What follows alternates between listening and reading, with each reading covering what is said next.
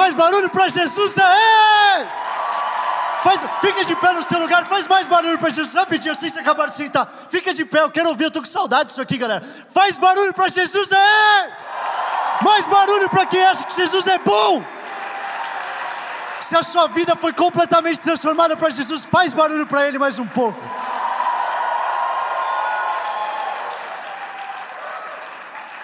Ah, eu estou feliz de estar aqui, cara.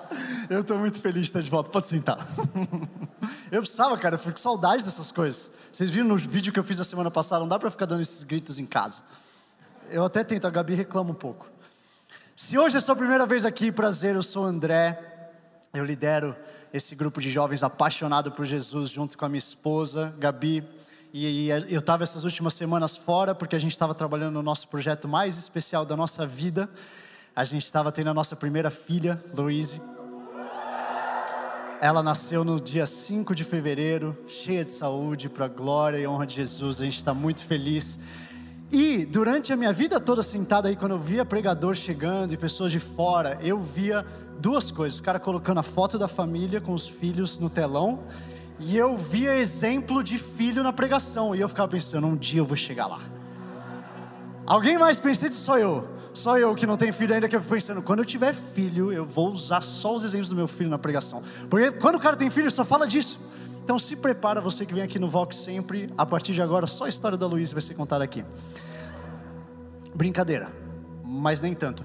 O que eu quero fazer? Bota foto. No te... Ah, já está no telão, já está no telão a foto. Olha aqui, minha família linda. Isso aqui é a nossa saída da maternidade com a nossa pequena. É a única foto de nós três que a gente tem. Hoje eu fiquei caçando uma foto de nós três, porque depois a gente entrou num ritmo de três em três horas de amamentação, em que ou um está segurando ela, ou ela está chorando, ou um está trocando a fralda, ou ela está dando de mamar. Então a gente não teve um tempo desde a maternidade de tirar uma foto de nós três. Essa é a Luíse. Aplausa, aplauda Jesus pela vida da Luísa um pouquinho mais, por favor. E mais do que isso, eu queria pedir uma coisa para vocês, porque na verdade, na verdade, eu posso estar aqui contando um monte de história, eu posso estar aqui falando sobre as coisas que eu estou aprendendo sobre ser pai, mas tem uma pessoa nessa foto, junto com a Luísa, que é a personagem principal do nascimento, aquela que carregou por nove meses uma bebê dentro dela, aquela que está lá em casa agora, nesse link, assistindo a gente, com ela no colo. Ela eu já era tão apaixonado por ela, mas eu só percebi o quão forte, ainda mais forte do que eu esperava, do que eu sabia que ela era, a Gabi de verdade é. Ela é a mãe da minha filha, eu sou completamente apaixonado por ela. A minha filha é igualzinha a ela, Deus é muito bom, eu orei por isso. Quem está aqui há um tempo sabe que eu orei por isso. E ela saiu e a primeira coisa que a médica falou foi: a cara da mãe. E eu estava assim: ah, Deus é bom.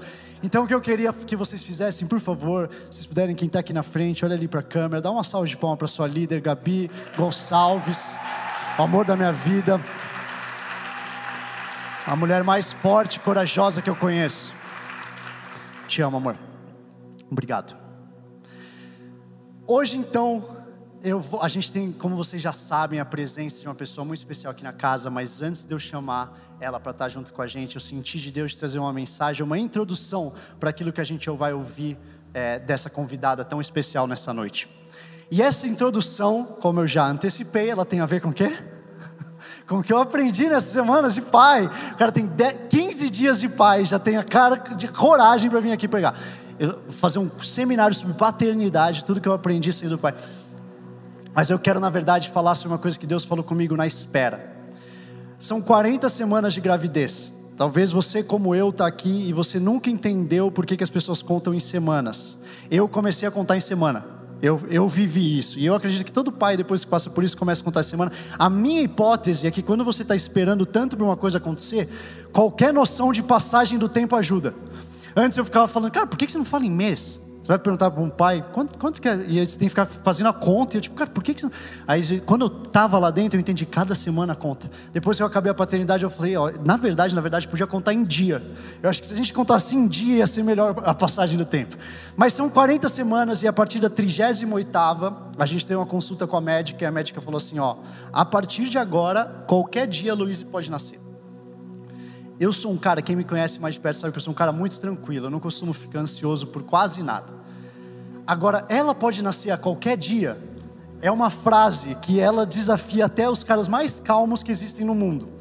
Porque, e eu falava, não, mas calma aí, doutora, ela pode, beleza, mas assim, mais perto da quadragésima. Não, entre a trigésima nona e a quadragésima tem uma chance maior, mas assim, né, ela pode vir. Então a gente ia dormir, a gente deixou tudo pronto em casa, fez todas as malas, a malinha estava lá perto da porta. Eu coloquei o trajeto no Waze, a gente viu todos os vídeos de preparação, favoritar o Waze, eu ficava na hora do rush vendo quanto tempo ia demorar até o hospital, e depois eu entrava de manhã, e depois à noite, porque eu não sabia que horas que ia acontecer. A gente ia dormir pensando, bom, talvez no meio da madrugada a gente vai acordar e sair correndo para o hospital. Então, foi um tempo em que a gente aprendeu muito sobre controle de ansiedade. Eu aprendi muito junto com a Gabi sobre controle de ansiedade é, e sobre confiar no tempo certo de Deus. A Luísa, como eu falei, veio no dia 5 de fevereiro, do jeito certo de Deus, que Deus tinha para aquele nascimento acontecer. Mas como as coisas costumam acontecer na nossa vida, não batia exatamente com o jeito que a gente achava que era o jeito certo que ia acontecer. Um dia a Gabi vai vir aqui e vai contar essa história com muito mais detalhes, porque na verdade esse é um processo que ela viveu muito intensamente. Ela tinha um sonho de um parto de uma forma e ela entregou isso para Deus, e no fim a gente viu o parto sendo como Deus tinha planejado desde o começo.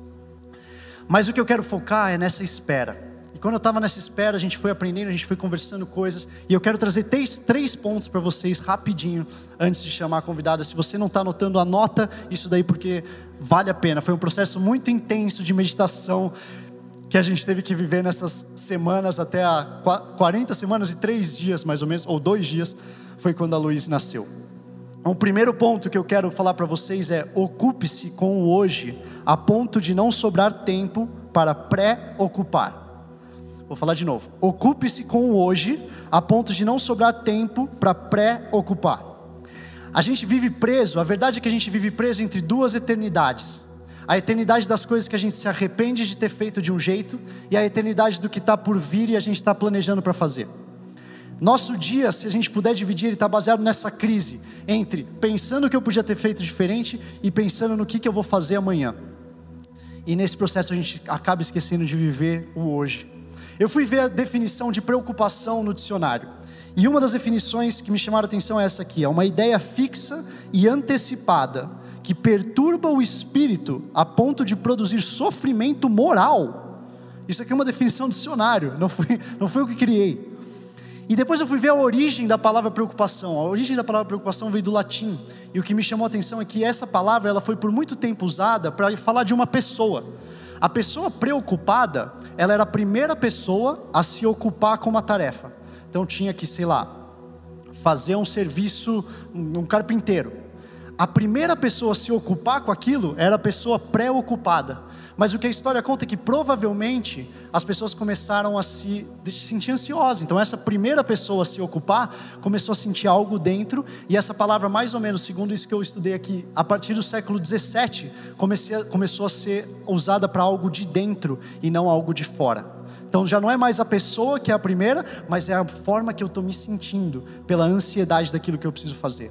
E eu fico pensando, a gente, se a gente não tem alguém que está preocupado com aquilo que a gente está pensando. A única pessoa que já está lá no futuro, que já sabe todas aquelas milhares de cenários que você está fazendo na sua cabeça, tem um, o nosso Deus, que Ele está aqui hoje, no hoje, mas Ele também está lá, nos cenários mil que a gente está pintando na nossa cabeça. Porque normalmente os cenários que a gente pinta são muito piores do que os cenários que realmente acontecem. Olha isso aqui, Marcos 16, Lá em Marcos 16, no versículo 1, eu vou ler para vocês uma história que está dita nos quatro evangelhos. Os quatro evangelhos contam essa história de alguma forma, que é a história quando as mulheres vão no túmulo de Jesus e descobrem que ele não está lá. Mas Marcos dá um detalhe que eu só vi quando eu estava passando por essas 38, 39 semanas.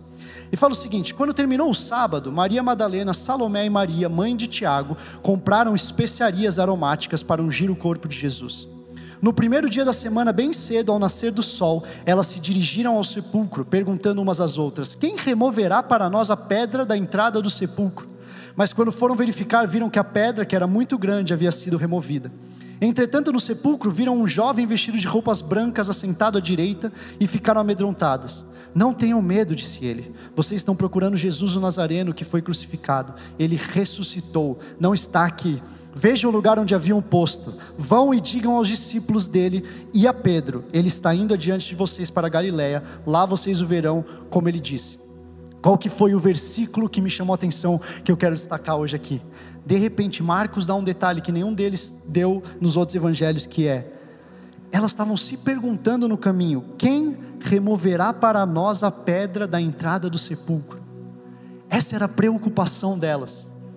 Elas estavam andando em direção àquilo que elas achavam que ia ser, elas encontrando Jesus no túmulo. E o que, que elas estavam pensando no caminho? Quem que vai remover a pedra? O que, que eu quero falar para vocês? Quando você sabe o fim da história, essa preocupação é ridícula. Essa preocupação é de dar risada. Como que elas estavam pensando em quem ia tirar a pedra? Iam chegar lá e encontrar um anjo, Jesus nem ia estar lá. Elas iam, iam testemunhar a coisa mais maravilhosa da história da humanidade diante dos olhos dela. E elas estavam durante o caminho preocupadas com a pedra e quem que ia tirar elas. E eu gosto que a pergunta não é como a gente vai tirar, é quem vai tirar a pedra. Porque normalmente quando a gente está preocupado, a gente não só pinta um cenário diferente, como a gente terceiriza aquilo que pode acontecer com a nossa vida o que está no nosso controle e o que não está. E isso me fez pensar em todas as coisas que eu vivo, talvez as coisas que você está vivendo hoje, na sua cabeça, os temores, os medos, os pavores do que vai acontecer daqui uma semana, daqui duas semanas, daqui um mês, e o medo da sua cabeça é quem que vai tirar a pedra. Quantas vezes você consegue olhar para o seu passado e você consegue ver isso sendo verdade? As preocupações que você tinha com a sua faculdade, as preocupações com o primeiro dia de trabalho, as preocupações que você pintou de como seria quando você viesse pela primeira vez para a igreja. E depois quando você olha para trás e fala: "Nossa, e eu estava aqui pensando quem que ia tirar a pedra?" E se a gente estivesse tão ocupado com o hoje, com fazer o nosso melhor hoje, confiando que a gente serve um Deus que está lá, que sabe que a pedra vai ser removida por um anjo, que sabe que não tem motivo para você ficar ansioso hoje, mas que você pode confiar que ele vai estar tá lá. A palavra diz: Mas buscai primeiro, Mateus 6,33, mas buscai primeiro o reino de Deus e a sua justiça, e todas essas coisas vos serão acrescentadas. Não vos inquieteis, pois, pelo dia de amanhã, porque o dia de amanhã cuidará de si mesmo, basta a cada dia o seu mal. Vocês já ouviram falar disso antes? Eu amo essa passagem porque ela mostra que o cristianismo não é uma religião de falsas promessas. Não é uma religião em que Jesus fala amanhã vai dar tudo bem. Fica tranquilo, bota a cabeça, amanhã tudo vai dar certo na sua vida. Não, não, não. Ele fala amanhã pode dar errado. A verdade é que amanhã pode dar errado. Na verdade, Jesus fala para a gente que no mundo a gente vai ter aflição. Nunca disse que não vai, mas o que ele diz também é que ele já venceu o mundo. Eu não sei se vocês estão entendendo isso aqui, eu não sei. Eu achei que vocês fossem estar um pouco mais animados de saber que Jesus Cristo está lá no seu futuro e Ele está falando, a sua aflição, isso aí que está na sua mente, eu já venci. Eu já venci. A pedra já foi rolada. A pedra já foi rolada. Eu não sei o que, é da sua cabeça que hoje Deus me mandou aqui para dizer: a pedra que você está tão preocupado, quem vai tirar? E se você confiar no sobrenatural dele e começar a se preocupar com hoje, como ele fala para fazer?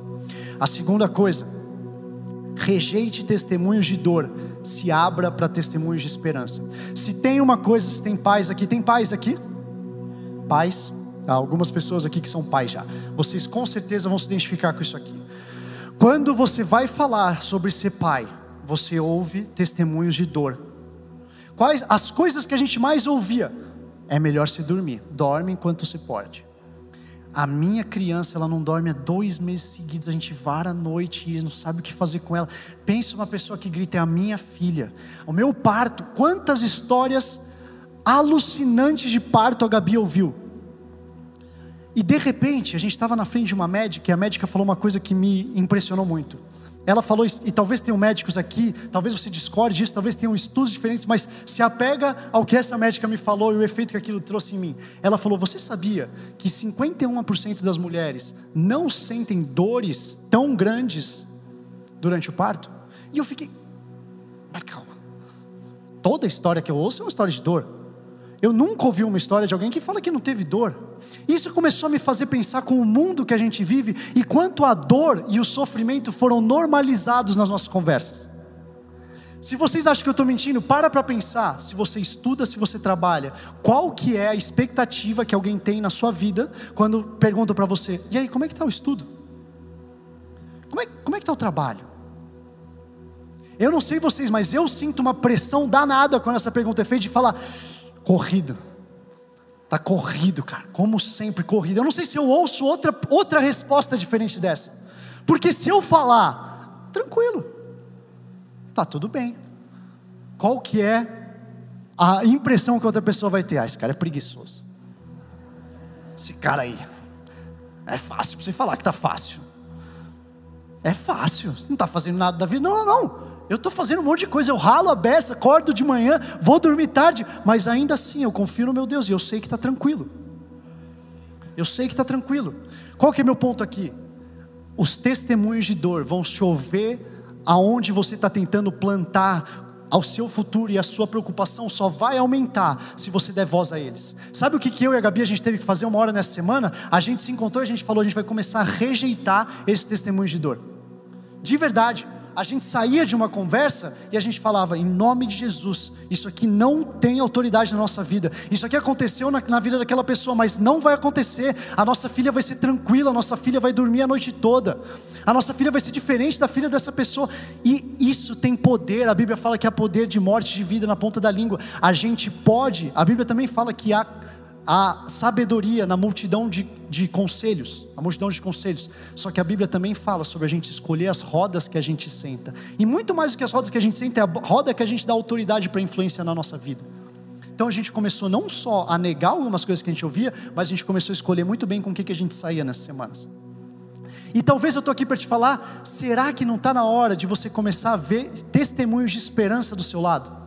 Será que para plantar esse sonho que você está todo preocupado ou preocupada em viver, não está na hora de você botar gente do seu lado que vai olhar e vai falar, cara, eu tenho um testemunho aí de uma pessoa que conseguiu fazer isso? Porque eu fico pensando nessas mulheres a caminho do túmulo e uma quarta pessoa colando nelas e falando: Olha, a pedra, a pedra do túmulo, não sabe. Eu ouvi uma vez a história que um cara foi tentar rolar uma pedra dessa do túmulo, a pedra não só não caiu, quando ela caiu em cima dele, matou os três. É ridículo, mas é isso que está toda a nossa volta. Você vai tentar começar isso. Tem um amigo meu que tentou empreender, tentou fazer uma coisa parecida com essa que você fez, está todo lascado hoje na dívida.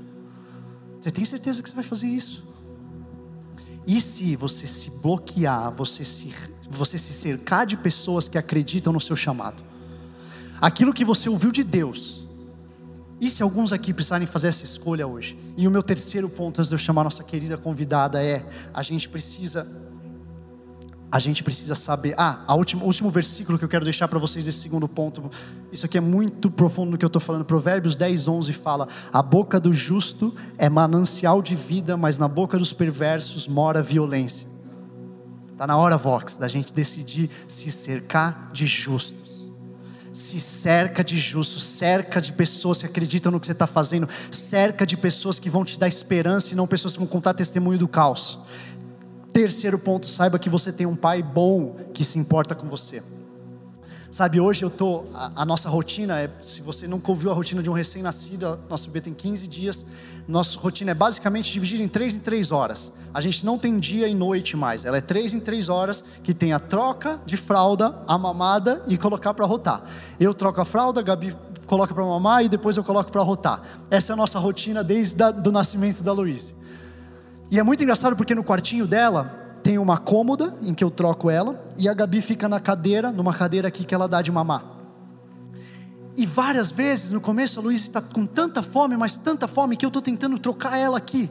E, a, e o mamar dela está pronto, ali, a tipo dois passos de distância de mim. Mas ela está tão, tão, tão, tão, tão focada naquela fome, que ela está chorando desesperada. E eu fico abraçando ela, trocando ela e falando: Luísa, está tudo bem I got you. Eu falo para ela: o seu pai está aqui, está tudo bem. A sua mãe está logo ali, o que você quer está logo ali. E eu fico pensando, quando eu estava nesse momento, Deus me levou para a relação dele com a gente. Será que várias vezes não é assim? E a gente está, você não sabe, Deus, é que eu quero aquilo. Faltava um mês para chegar, agora faltou um ano. E ele está falando, filho, I got you. Está tudo bem. Você está no meu colo você está trocado, você está alimentado. Olha os pássaros do céu, olha os lírios do campo. Será que eu não vou cuidar de você mais ainda do que eles? Qual que é o pai que o filho pede pão e dá uma pedra? Eu sou um pai bom, você está aqui comigo. Você está aqui comigo. Hoje eu quero falar para vocês que o Pai, o seu Pai que está nos céus, se importa com o que você está sonhando, se importa com o que você está dizendo, nas coisas maiores, nas coisas menores do seu dia a dia. E se você precisa mais um pouco de fé, para acreditar nisso aqui que eu estou te falando. Se você precisa de mais testemunhos, porque a palavra, de, a palavra de Deus fala que o testemunho de Cristo é o espírito da profecia, eu quero que você fique de pé no seu lugar agora, porque a gente vai receber aqui na nossa casa, presta bastante atenção nisso, com muita honra com muita, muita honra. Se você não conhece essa convidada que eu vou chamar aqui, ela é pastora da capelania aqui da Zion Church. Ela é uma das primeiras me me membros da igreja. 1977, quando a pastora Sara começou a igreja, essa pastora aqui da casa estava do lado dela. Ela serve na capelania desde 1990. Quem aqui não era nascido até 1990? Levanta a mão. Beleza. Ela serve na capelania há mais tempo que 90% desse salão é vivo. Ela começou a documentar o que acontecia na capelania no ano de 2018 só. Ela serviu desde 1990. Ela viu em um ano mais de 500, 500 testemunhos documentados. Imagina o que não foi documentado nesse ano. Imagina que não foi documentado nesse ano. Ela é uma mulher que ela carrega demais, demais, demais a presença de Deus, a fidelidade por aquilo que Jesus pede para ela e ela faz o amor pelas pessoas. Porque eu posso estar falando para vocês aqui de 500 e do número grande, mas vocês vão ver quando a gente fala com ela que na verdade é sobre o um. Não é sobre o 500, não é sobre o mil, não é sobre o dois mil. É sobre o um que está naquele quarto de hospital e que precisa de uma oração naquele momento e naquela hora específica. Para a nossa geração que é tão efêmera, para a nossa geração que às vezes é no hype do fogo e depois baixa. Isso aqui é um exemplo para a gente enquanto a gente estiver ouvindo dela de verdade, mantém seu coração aberto, mantém seu coração aberto, porque eu de verdade acredito que Deus hoje vai fazer coisas poderosas na sua vida, transformar o jeito que você está vendo aquilo. Se você quer isso, se mantém o coração aberto, tem tudo a ver com a sua postura daquilo que vai acontecer aqui. Isso aqui podem ser só histórias contadas, ou isso aqui pode ser um testemunho de Cristo que carrega o espírito da profecia para a sua vida, para aquilo que você vai viver.